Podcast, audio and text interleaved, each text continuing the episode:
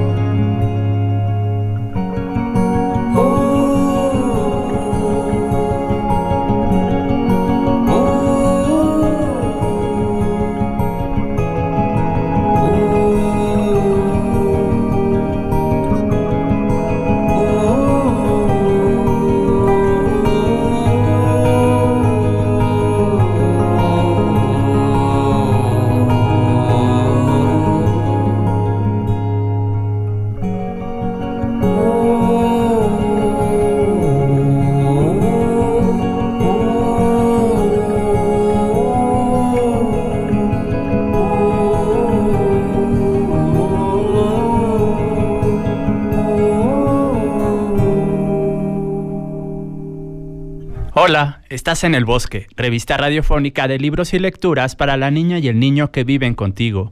Hoy es la emisión 80. Durante los próximos minutos hablaremos de los beneficios cognitivos y culturales de la lectura en voz alta durante la primera infancia. También cómo ve el mundo una gallina y su vida íntima, un extraordinario libro de la escritora Clarice Lispector. Con la lectura, otros mundos son posibles. Sigue en sintonía de Set Radio, donde Puebla se escucha.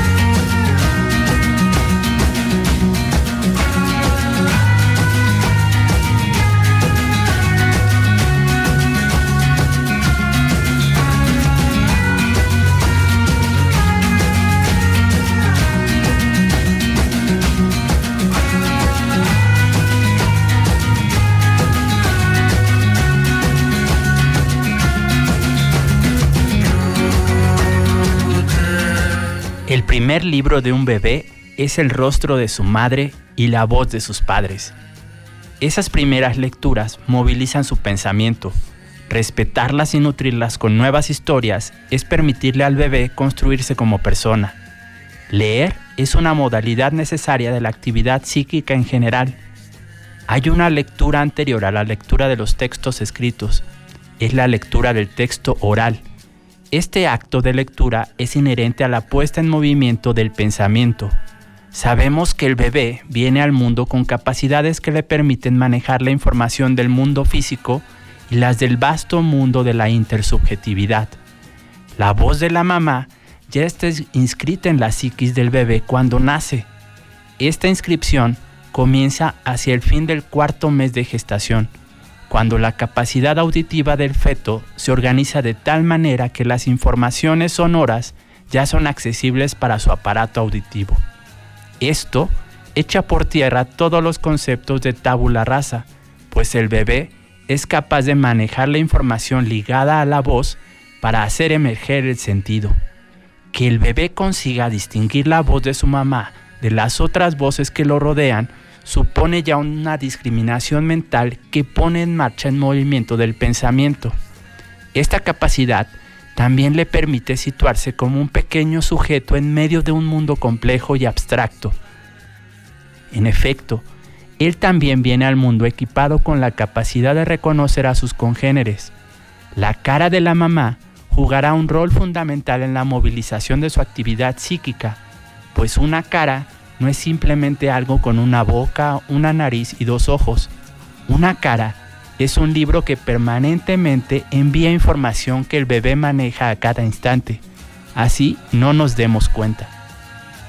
Se puede hablar de la lectura de la escritura porque en su capacidad de leer la voz y las caras, el bebé pone en movimiento una actividad interpretativa que permanecerá como centro de creación del sentido para la psiquis humana. Esto permite decir que de cierta manera el acto de la lectura está en el origen de la actividad del pensamiento. Es la génesis del pensamiento, porque el sentido, una especie de objetivo del espíritu, no está dado por completo. Hay que construirlo a partir de las informaciones que se reciben. El acto de lectura interviene en la lectura que el sujeto hace de las informaciones que recibe y que le sirven para movilizar su actividad psíquica. Por este medio llega a construir el sentido, y esta es una de las finalidades de la actividad psíquica en general. Tiene mucha importancia esta puesta en movimiento precoz de la actividad psíquica en un bebé, ya que implica una lectura, y de cierta manera puede considerarse como el ancestro necesario de la lectura de un texto escrito. Sin esta primera lectura, las otras modalidades no podrían realizarse, porque el bebé le da sentido a la voz, después le dará sentido a un texto escrito y recíprocamente, cuando comience a hablar, los otros leerán su voz, darán sentido a su pequeño discurso. Veremos cómo el adulto juega un rol fundamental en el planteamiento de esta actividad precoz de lectura, dando permanencia a las informaciones que la actividad psíquica del bebé puede manejar. Creo que antes del alumbramiento, Toda mamá se prepara para este encuentro con un sujeto en construcción, en nacimiento, para poder criar a una persona de una manera muy específica, adaptada a las competencias del bebé. La madre hace una especie de regresión en el lenguaje para entablar un diálogo particular con su bebé, que por su parte le envía los ecos de la información que ella le ha dado y a los cuales ella también es extremadamente sensible. Este diálogo ocurre lo mismo a nivel del cuerpo que al nivel de la voz. Al alzar un bebé, por ejemplo, todos hemos constatado que él participa del hecho de alzarlo tensionando su cuerpo. Si el bebé permanece como una especie de muñeca de trapo, esto quiere decir que no está dialogando y levantarlo tampoco es fácil. Podemos definir la capacidad del lenguaje como una capacidad de nuestra especie para manejar toda la información que vienen de otras personas y para remitir un eco de su manejo. ¿Qué ocurre en la construcción psíquica de un niño cuando se da la lectura? Constatamos que el destino de la actividad psíquica se realiza en tres movimientos que hacen parte de la actividad de leer. En primer lugar, se trata de leer continuamente la información que viene del mundo de la intersubjetividad. Ese mundo es un tanto difícil. En él, nuestra vida se realiza y se desarrollan elementos como el amor, el odio, el reconocimiento, la, mentira, entre otros. En segundo lugar, se trata de leer la información del mundo físico, el mundo exterior, utilizando cada uno de nuestros sentidos. Por último, también se trata de leer la información del mundo interno, ese que cada uno experimenta en el fondo de sí mismo. Sin saberlo, toda persona está sin cesar en tránsito de leer tres libros. El libro de la intersubjetividad, el libro del mundo y su libro interno. La intersubjetividad participa en la construcción de ese libro interno. Todas las pasiones del alma, todos los fantasmas de nuestro espíritu hacen parte de este libro y podríamos decir que desde nuestro nacimiento, cada persona comienza a escribir su propio libro a través de su desarrollo psíquico y sus experiencias de vida, y que este libro permanecerá inacabado siempre. Hablo aquí del libro como metáfora porque el hombre no inventó el libro por azar, sino porque ya llevaba un libro adentro. Sin duda, Gracias a ese libro enraizado en la psiquis de cada ser humano, se pueden comprender más tarde todos los demás libros, impresos o no. Este primer libro simbólico, guardado en el fondo de cada uno de nosotros, ese libro psíquico, está escondido, pero siempre está presente.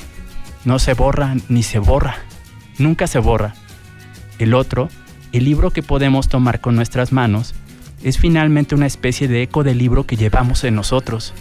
No es por azar que todos los que teorizan sobre la psiquis utilizan metáforas sobre el libro y hablan de primera inscripción, de segunda inscripción como Sigmund Freud o de la letra como Lacan. Hay que resucitar insistentemente ese libro psíquico, ese gran olvidado de la lectura, para poder entrar o hacer un lector en el mundo de los libros físicos, ese que nosotros conocemos como objeto y contiene todas las culturas del mundo. Podríamos decir que la literatura es la lectura de la lectura, porque el escritor, finalmente, escribe leyendo su propio libro psíquico. El acto de escribir no viene de la nada, viene de alguna parte que podría ser el libro psíquico del autor que lea al tiempo que escribe. De este modo, cuando leemos su texto escrito, no hacemos otra cosa que la lectura que él ha hecho de su propio libro interno. Y asimismo, entramos en contacto con nuestro propio libro interno, que contiene pasajes que no se quisieran leer, pasajes que quisiéramos borrar y páginas que preferiríamos olvidar. Se pueden pasar las páginas de un libro físico, pero nunca, nunca las de un libro psíquico, que como todo buen libro de literatura, está profundamente condensado y ofrece lecturas inagotables. Todas nuestras experiencias de subjetividad, nuestros fantasmas psíquicos, nuestra experiencia del mundo físico están ahí inscritas en él. La lectura de ese libro conciso es finalmente el eco de la condensación del libro psíquico que cada ser humano tiene en sí. Este es un fragmento del libro Lengua Oral, Destino Individual y Social de las Niñas y los Niños, del extraordinario autor Evelio Cabrejo. Está publicado por el Fondo de Cultura Económica.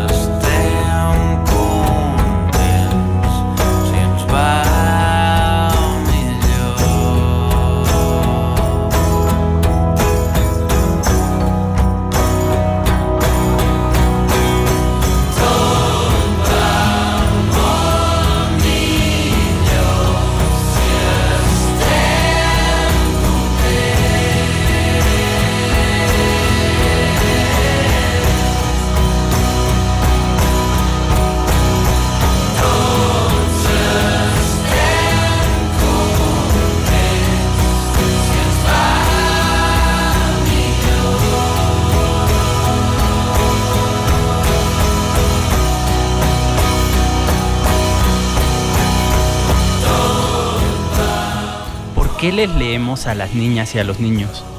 ¿Por qué gastamos una enorme cantidad de energía y diversos recursos alrededor del acto de leerles?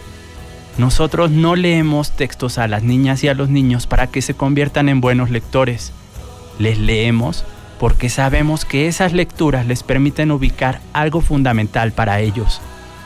El descubrimiento que los textos son cosas que tienen un sentido, muchos sentidos, y que cada persona debe trabajar un poco para llegar a construir los sentidos de su espíritu. Por ejemplo, un bebé comprende muy rápido lo que dicen los adultos. El movimiento de la boca y el sonido que ésta produce tienen un sentido que él interpreta. Uno admite esta función interpretativa cuando comienza a leerles textos, y si los niños son tan sensibles a nuestra voz y a nuestro rostro, es porque ellos leen permanentemente. No sabemos en totalidad que comprenden, pero sí sabemos que han comprendido varias cosas y que una especie de movimiento psíquico tuvo lugar en ellos. Cada niño construye cosas diferentes que no son las mismas de los adultos. En su lectura del mundo, ellos hacen su propia realidad, y ahí sabemos que los bebés no analizan las informaciones como nosotros los adultos. Hay que respetar el pequeño sentido que el bebé elabora para permitirle construirse como persona para que esta elaboración pueda ser fuente de pensamiento y actividad lingüística. Si no respetamos esta pequeña actividad psíquica, si no la alimentamos, simplemente estamos invitando al bebé a situarse en el mundo de la combinación, en el mundo de las órdenes que le damos. En ese caso, él está sometido permanentemente a los deseos de otro y no puede emerger como persona. La relación con el lenguaje jamás será la misma en un niño al cual el adulto le haya impuesto su pensamiento e interpretación de las cosas, que en un niño cuya actividad psíquica haya sido reconocida de entrada. Esa es la diferencia entre un lenguaje análogo que no hace más que repetir el discurso de otro y uno creado por el sujeto. El rol del adulto es permitir que esa actividad propia del pensamiento pueda emerger y florecer en el espíritu del niño, acompañarlo y devolverle resonancias permanentemente. De esta manera, el niño se aferra a su propia actividad psíquica y comienza a amar la lectura de su mundo psíquico, como lo prueba la aparición de las primeras sílabas. Se instaura así un primer diálogo entre el bebé que pronuncia sílabas y el adulto que las repite. Este intercambio remite al bebé un eco de su actividad psíquica. Así comprende que su pequeña sílaba ha puesto en movimiento la actividad de pensamiento de aquel que lo escucha. Este le envía nuevas señales, le sirve como un espejo simbólico de su actividad psíquica. Este reconocimiento recíproco y permanente de la intersubjetividad funda el lenguaje. Cada uno está presente simbólicamente en el discurso del otro, y sabemos que el bebé tiene necesidad de que se le reconozca su actividad psíquica cuando está en compañía de adultos los espejos de los cuentos. Lo que ocurre en la lengua oral en ese momento también ocurre en los cuentos y en la literatura en general. Esta ofrece una cantidad de espejos susceptibles de permitirle al niño mirarse a sí mismo a través del espejo de la actividad del pensamiento de los escritores de los cuentos. Mucho más si los cuentos ponen en escena momentos fundamentales de la actividad psíquica, de la construcción arquitectónica psíquica como ocurre por ejemplo en el libro Las lechucitas de Martin Waddell. Los bebés lechuzas plantean algo fundamental que se podría llamar la espera, y que en el bebé ocurre hacia los seis meses, cuando es capaz de recordar las relaciones que tuvo con alguien y espera una especie de repetición de esas relaciones. Esta espera introduce un planteamiento de la organización de la temporalidad psíquica en la medida en que, como los bebés lechuzas del libro, el niño desea algo, crea un futuro psíquico acordándose de alguna cosa del pasado. Todas las estructuras verbales de la lengua están contenidas en esta llamada espera feliz. Ese momento en el cual el niño no está desordenado de su temporalidad, sino que espera el retorno de su mamá. Los bebés lechuzas del libro plantean eso y esperan en ese lapso la espera. De repente, una especie de pánico pequeño, el de la voz, el de los cuentos, el de la literatura que hace trabajar psíquicamente y al mismo tiempo permite introducir lo desconocido, la espera, lo inesperado. Se ve bien que las historias no son otra cosa que la puesta en escena de movimientos psíquicos inherentes a la especie humana. Estas utilizan un psicodrama de la humanidad en el cual cada persona podrá jugar su propio psicodrama. Y si todas las culturas han inventado cuentos, es porque estos responden a ciertas necesidades. No se puede imaginar una lengua sin literatura. A medida que la humanidad avanza en el tiempo, construye cuentos y obras literarias que crean una condensación cultural. Una suerte de experiencia humana se transmite de ese modo, de generación en generación, permitiendo cada vez que una nueva generación pueda tener un teatro u otro formato en el cual pueda proyectarse, apoyándose en la experiencia de los adultos. Pero la puesta en escena de la literatura tiene un ancestro, también en la fuente del lenguaje, y es una vez más la actividad del acto de mostrar. El acto de mostrar es una puesta en escena que responde a algo fundamental en la actividad psíquica del niño. Hay que subrayar que el acto de mostrar no toca al objeto, sino que lo muestra a una cierta distancia. Puede ser un ave que pasa y el niño ve un pichón que llega al balcón, y el niño ve a través de una ventana y muestra al otro diciendo que. Él muestra sobre todo por el objeto que ese elemento le ha producido un evento psíquico. Dicho de otra manera, él lo utiliza como apoyo para hacerle ver a los otros lo indecible de eso que ha ocurrido en su espíritu. Eso es lo que llamamos teatro, la puesta en escena y el que cada uno se sirva de ella para hacer ver lo indecible del espíritu a través de ciertos objetos. Encontrar los soportes para hacer ver al otro aquello que ocurre en el espíritu constituye una puesta en escena fundamental y básica la palabra es ella misma una especie de teatro universal. Como el libro, el teatro está inscrito en la psiquis humana, hace parte de las actividades del ser humano. Somos todos directores de escena sin saberlo. Como el bebé, también es un lingüista ignorado.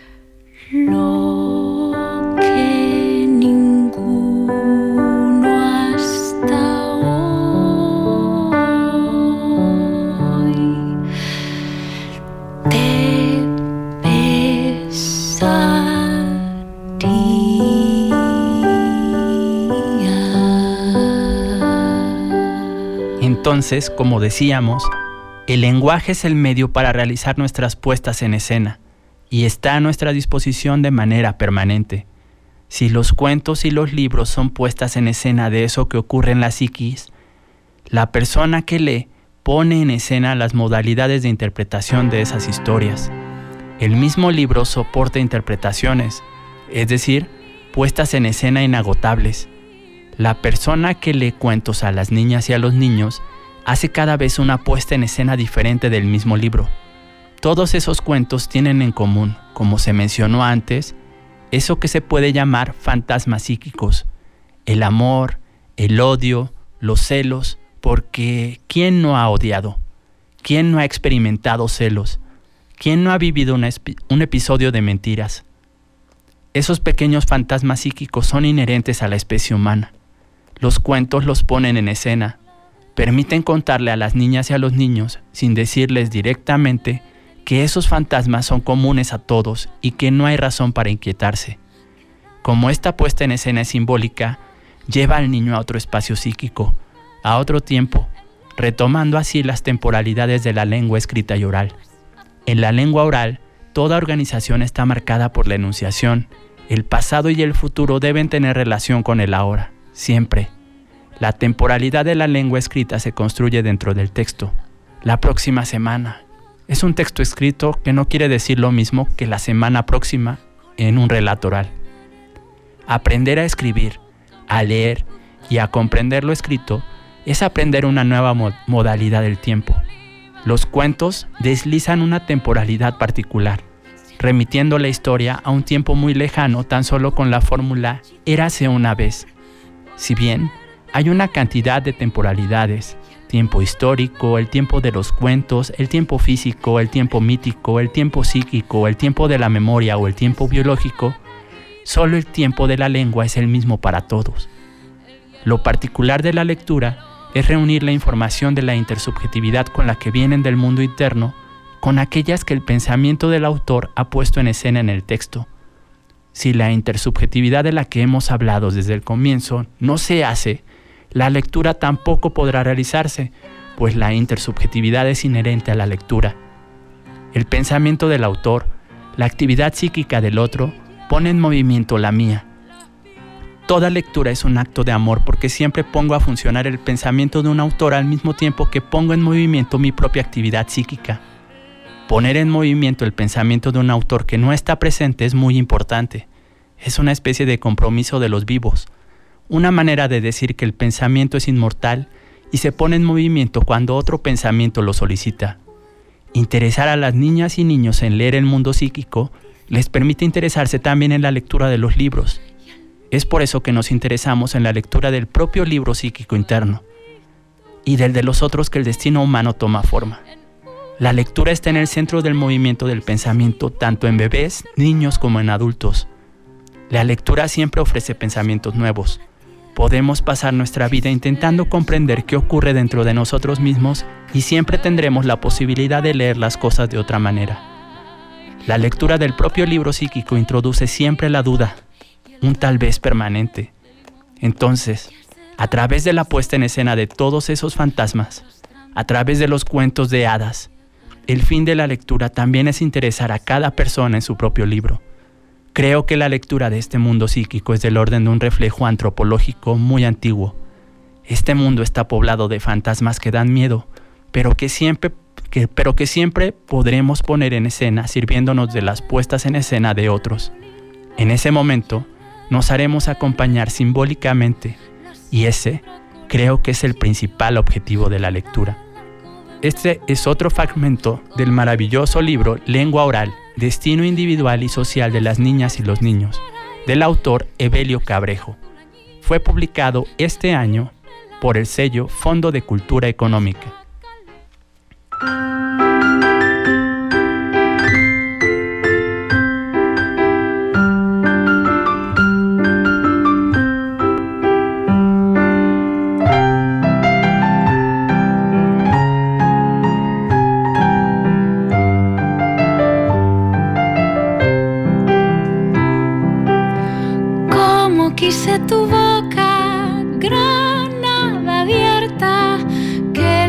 Noches de estío de amor me llenan.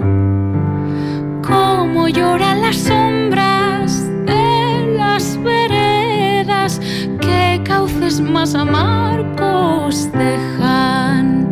En fragmentos la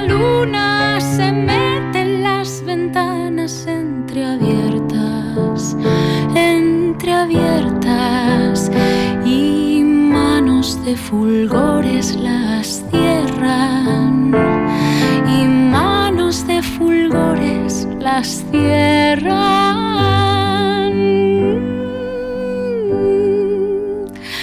En las praderas bailan blancas estrellas, como quiero tu boca cuando te alejas.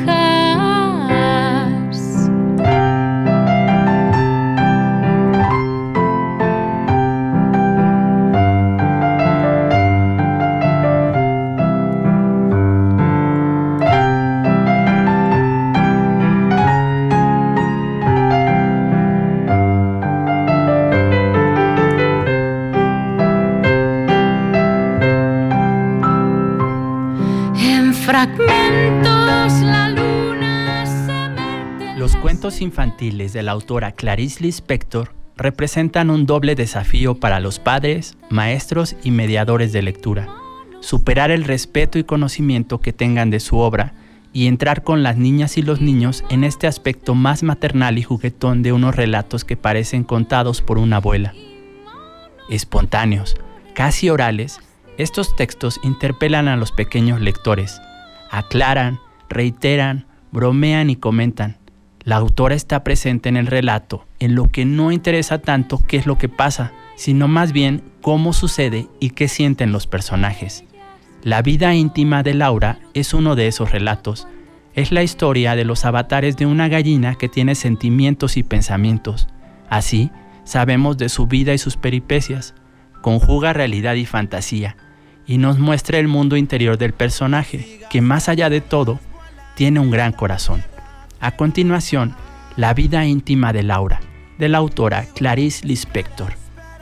Antes que nada, quiero explicarte qué significa vida íntima. Es así, cuando digo vida íntima, quiero decir que uno no tiene que contarle a todo el mundo lo que sucede dentro de su casa. Son cosas que no se le cuentan a cualquiera. Y ahora, te voy a contar la vida íntima de Laura. Adivina quién es Laura. Dudo que aciertes, pero te daré tres oportunidades.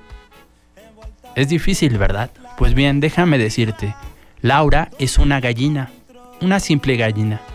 Te pido por favor, empieza a querer a Laura pronto, porque ella es la gallina más simpática que jamás he visto. Vive con otras aves en el huerto de Doña Luisa y está casada con un gallo que se llama Luis. Luis la quiere mucho pero a veces pelea con ella.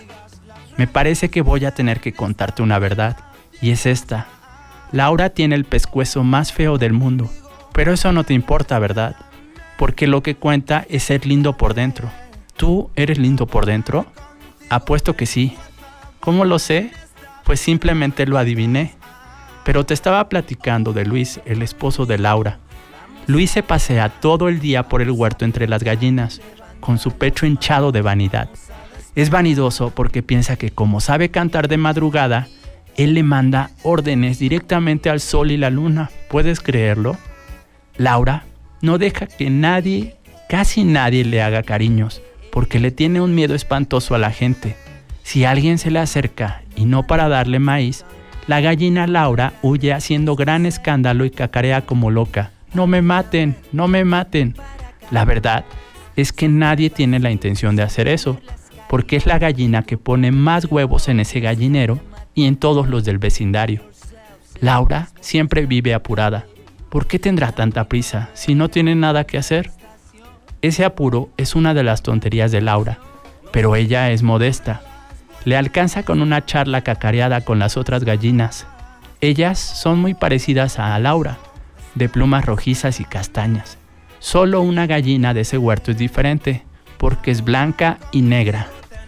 No crean que las demás gallinas desprecian a la moteada por ser de otra raza. Todas parecen saber que para Dios no existen esas bobadas de que una raza es mejor o peor que otra. Yo sé que nunca has visto a Laura, pero si has visto una gallina entre castaña y rojiza con un pescuezo muy feo, es como si la estuvieras viendo. Siempre existirán gallinas como Laura y niños como tú. ¿Eso no es genial? Así uno nunca se siente solo. Lástima que a Laura no le gustan las personas. Como ya te dije, casi nunca tiene sentimientos. La mayoría de las veces tiene tanto sentimiento como una caja de zapatos, o sea, casi cero. ¿Por qué será que Laura se pasa todo el día escarbando la tierra y buscando comida? Por hambre no es, porque la cocinera de doña Luisa le da mucho maíz. Voy a contarte otro secreto.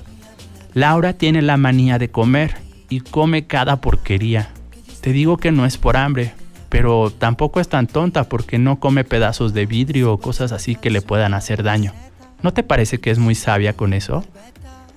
Un día Laura sintió que iba a ser mamá otra vez Enseguida le cacareó la noticia a Luis. Luis parecía que iba a explotar por lo vanidoso que se puso con la noticia de ser padre otra vez. Yo sé bien que era solo un huevo más, pero iba a ser una belleza, un huevo muy especial, hasta que una noche Laura sintió que ese huevo estaba a punto de nacer. ¿Cómo sintió que ya iba a nacer? Perdóname, no lo sé con exactitud porque nunca en mi vida he sido gallina. Estaba dormida la pobrecilla y se despertó sintiendo que estaban haciendo el huevo, así nada más. ¡Viva mi hijo! cantó fuerte Luis, y aunque era medianoche, la noticia fue tan brillante como la luz del sol. En el gallinero relucía aquel hermoso huevo blanco. Laura, llena de satisfacción, se frotó las plumas con el pico para alisarlas, como hacemos nosotros cuando nos peinamos, porque esta gallina es vanidosa y le encanta siempre estar bien arreglada. Después de que se peinó, vio que estaba lista para sentarse encima del huevo y calentarlo hasta que naciera el pollito. Todo estaba tan bien que no te lo puedes imaginar. Laura recibió la visita de todas sus amigas. Todas cacareaban y le llevaban lombrices de regalo, ya que ella no podía levantarse de su huevo. También recibió la visita de doña Luisa, quien le regaló un tazón de maíz tierno y amarillo. Cuando el pollito estuvo listo, ya era demasiado grande y no cabía en el cascarón. El mismo pollito lo quebró desde adentro con su pico. Después de que salió, parecía una cosa más bien feíta y flaquita, pero al día siguiente se transformó en el pollito más amarillo y amoroso del mundo, y empezó a correr detrás de su mamá. Laura atrapaba lombrices y las ponía en el pico abierto del pollito.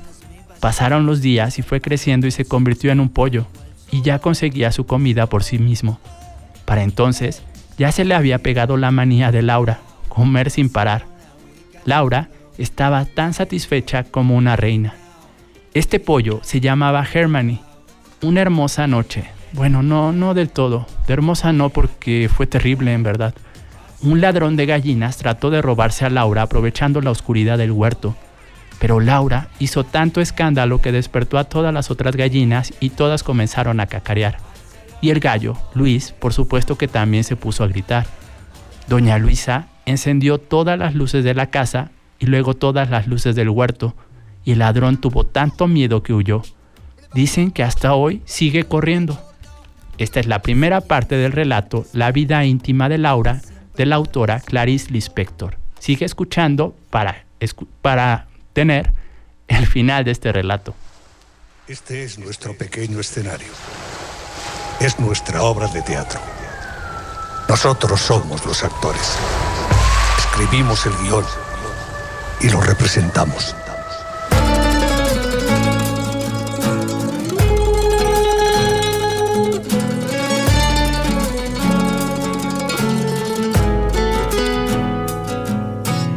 Todo lo que conocemos, todos los recuerdos, todos los humanos, todos los que vendrán, todos sus pasajeros Nuestras penas y glorias, nuestros deseos, todos los amores que peleamos, los amores que vinieron para rescatarnos, los besos impacientes, los que se quedaron entre tu labio y mi vientre civilizaciones, reyes y plebeyos, santos pecadores, amantes y abstemios, sueños adoptados, grandes y pequeños, vacíos y ocupados, sobredimensionados, todos los relatos de nuestras emociones, mártires benditos, mil y una religiones, diminuto escenario, repleto de sobrepoblaciones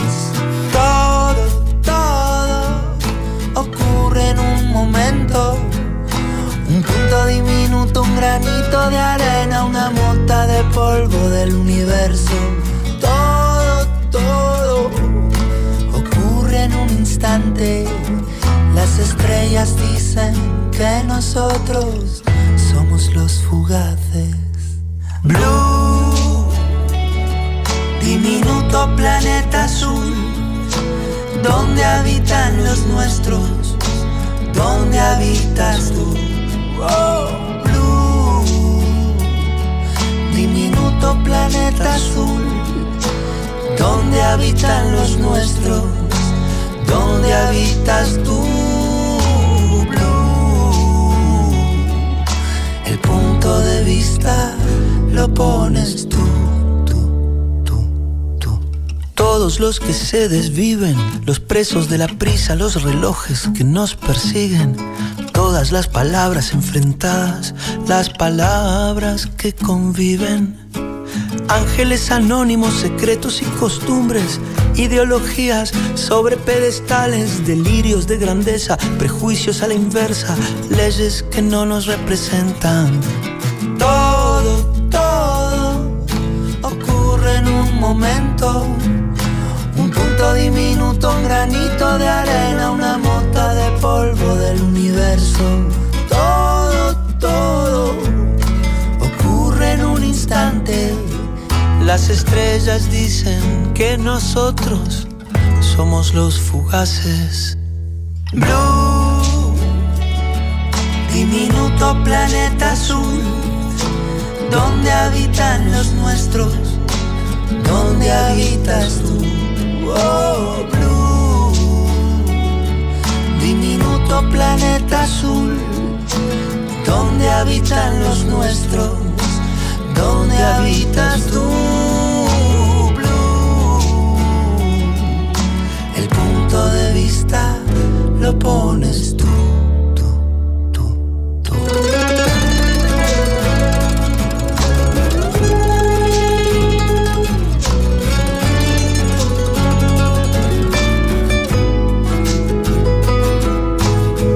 tú. nuestra alimentada autoimportancia, nuestra falsa proyección de una posición privilegiada. Nuestro ego comiendo vidas por la gloria de un momento.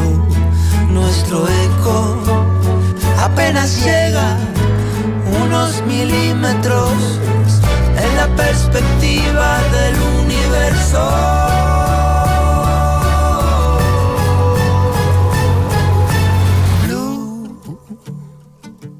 Diminuto planeta azul, donde habitan los nuestros, donde habitas tú, oh blue, diminuto planeta azul, donde habitan los nuestros, donde habitas tú. Después de que trataron de robársela, otra cosa fea que le pasó a Laura fue que doña Luisa la prestó a una granja vecina. Como te dije, Laura ponía muchos huevos y por eso la pidieron prestada por una temporada. Así, Laura se vio entre gallinas desconocidas y sin su esposo Luis. Después de un tiempo, todo fue mejorando porque empezó a tener nuevas amigas entre esas gallinas y puso, como siempre, una gran cantidad de huevos. Luego, regresó a su granja y Luis, por supuesto, se puso muy contento.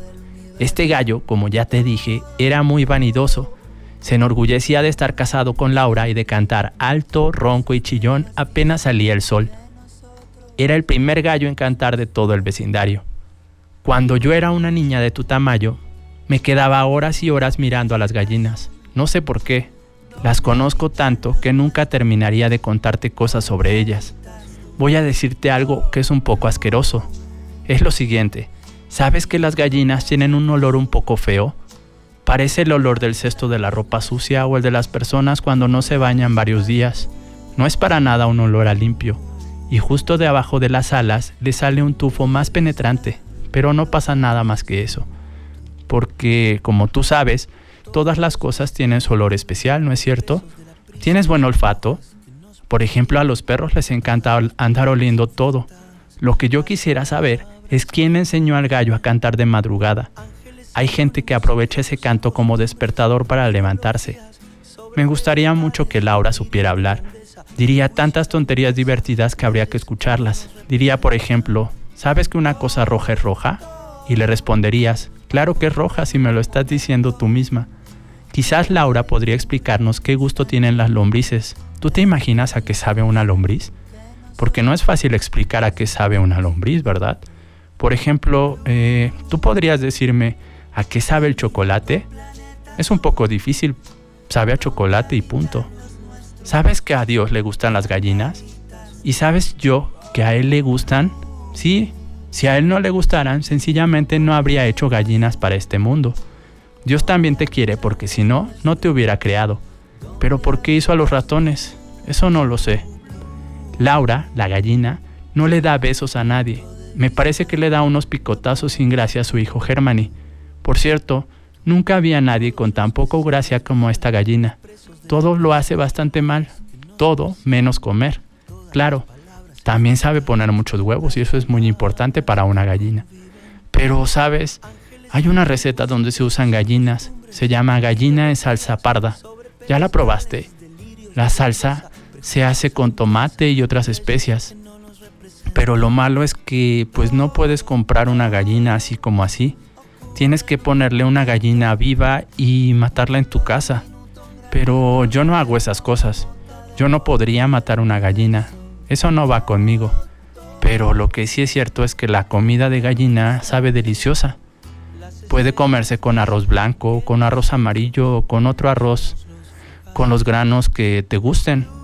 Hay muchas recetas que usan gallinas. Ya hasta me dio un poco de hambre. En los restaurantes preparan muchos platillos con gallinas. Les, los has visto en la publicidad de la televisión y de internet. y mucha gente come gallina con agua y con refrescos y con cosas así. Pero a mí, en realidad, me gusta ver a las gallinas vivas. Sé que son muy ricas en la comida, pero prefiero verlas vivas. ¿No te parece que a veces las personas somos un poco raras con eso? Yo quiero saber además otra cosa. ¿Desde cuándo existen las gallinas en la Tierra? ¿Tú sabes? Porque yo en realidad no. Ahora te voy a contar otra cosa, pero es un poco triste. Un día señalando a Laura, la cocinera de su casa le dijo a doña Luisa, esa gallina ya no pone tantos huevos y además está siendo vieja. Antes de que se enferme o se muera, podemos hacerla en salsa. Pero doña Luisa le dijo que nunca mataría a esa gallina. Laura le escuchó y tuvo mucho miedo, por supuesto. Si Laura pensara, pensaría algo así como, es mucho mejor morir siendo útil y sabrosa con las personas que siempre me trataron bien y hasta ahora nunca me mataron ni una vez. Esta gallina es un poco extraña porque no sabe que solamente se muere una vez y cree que todos los días la gente muere, pero nosotros los humanos sabemos que no es así. Además, Laura sabría, si pensara un poquito, que doña Luisa jamás se la comería. A Laura le gustaba estar viva, entonces metió el pico en el barro, se ensució toda y se alborotó las plumas. Date de cuenta que no era tan tonta, sabía que si no lo hacía, los demás la reconocerían porque ella era la más limpia y peinada del gallinero. Cuando apareció la cocinera, Laura tuvo miedo, pero se sintió protegida por la bondad y el amor de doña Luisa. La cocinera agarró por error a otra gallina que se llamaba Seferina, que también era rojiza y castaña, muy parecida a Laura. A la hora de la cena, cuando todos estaban sentados a la mesa, Seferina, que en realidad era prima lejana de Laura, apareció en una fuente de plata, partida en varios trozos, algunos bien dorados. Luisita y Carlitos, los hijos de doña Luisa, estaban tristes por tener que comerse a Seferina en salsa roja, acompañada con arroz blanco. Y ahora te voy a contar una parte que es un poco loca, pero sí pasó. Primero, como Laura era una gallina muy famosa, tan famosa, que la vinieron a visitar de un planeta llamado Júpiter, un ser que solo tenía un ojo y era del mismo tamaño que una gallina. Una noche bajó al huerto de Doña Luisa cuando todas las gallinas dormían. Este habitante, este habitante enano de Júpiter se llamaba XXT. Fue a despertar a Laura, que no se espantó cuando lo vio, simplemente le dijo, Hola enanito, ¿cómo te llamas? XXT le respondió, Sé que es un poco difícil de pronunciar, pero puedes decirme José o Pepe. XXT le preguntó a Laura cómo eran los seres humanos por dentro. Uy, cacareó ella. Los seres humanos son muy complicados por dentro. A veces se sienten obligados a mentir. Imagínate. XT le pidió a Laura algo que pudiera hacer por ella, casi como un deseo. Incluso se lo iba a conceder. Entonces Laura pensó muy bien por primera vez en su vida y le dijo, si mi destino es ser comida por alguien, quisiera que ese alguien fuera el futbolista Pelé. Pero, oye, nadie te va a comer. Yo no lo permitiría, le dijo CXT. Ya me tengo que ir, dijo CXT regresando a Júpiter, su planeta. Adiós, le dijo Laura. Adiós, le respondió CXT y desapareció. Qué bueno es estar protegida por un habitante de Júpiter, pensó Laura, y empezó a quedarse dormida otra vez. Como se había despertado a, a, medianoche, amaneció muy cansada. A la mañana siguiente, la cocinera le dijo a doña Luisa, Laura tiene cara de trasnochada. Cara de trasnochada significa que tenía cara de mal dormida. Y aquí es donde termina la historia de Laura y sus aventuras. A final de cuentas, tiene una vida muy divertida como pudiste escuchar. Si sabes alguna historia de gallinas, me gustaría que me la contaras. O inventa una muy interesante para tu familia y se las cuentas. Por cierto, Laura sigue vivita y cacareando. Esta es la historia, la vida íntima de Laura, de la autora ucraniana brasileña Clarice Lispector. Hay una bella edición ilustrada publicada por el sello BIR. No sigas las reglas, vuela en esta tierra ciegas. Ah, ah conmigo. Espera, espérame, que llegaré a volar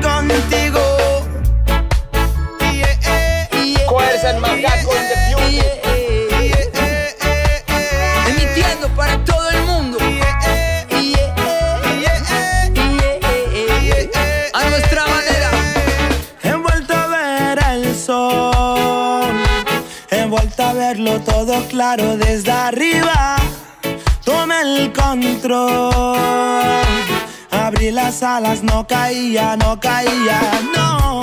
Salí de la sala de estar. No viaje sin cambiar de destino. No hay diferencias, no. Si siempre haces lo mismo, no sigas las reglas, vuela en esta tierra ciegas. Ah, ah.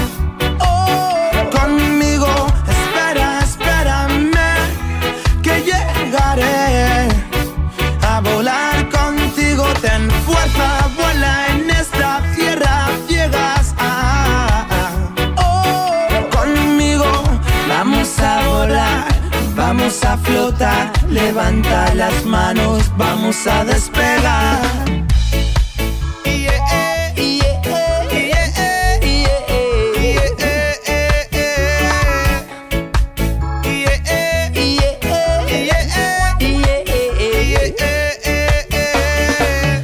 Donde hay mar no manda capitán, romper las reglas, coser un nuevo plan Abrir la mente como un paracaídas. Saltar al vacío sin temer las caídas. Tropa de peones, jaque mate al rey. Be yourself, sé tú mismo, seas la única ley. La primavera cambia de estación, revueltas de la imaginación. No sigas las reglas, vuela Recuerda que puedes volver a escuchar este programa a la hora que quieras y en el dispositivo que prefieras por medio del podcast.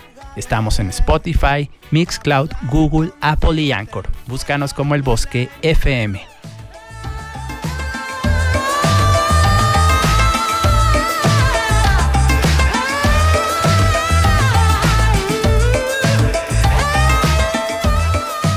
Tenemos más contenido preparado para ti en nuestras redes sociales. Búscanos en Facebook e Instagram como El Bosque FM.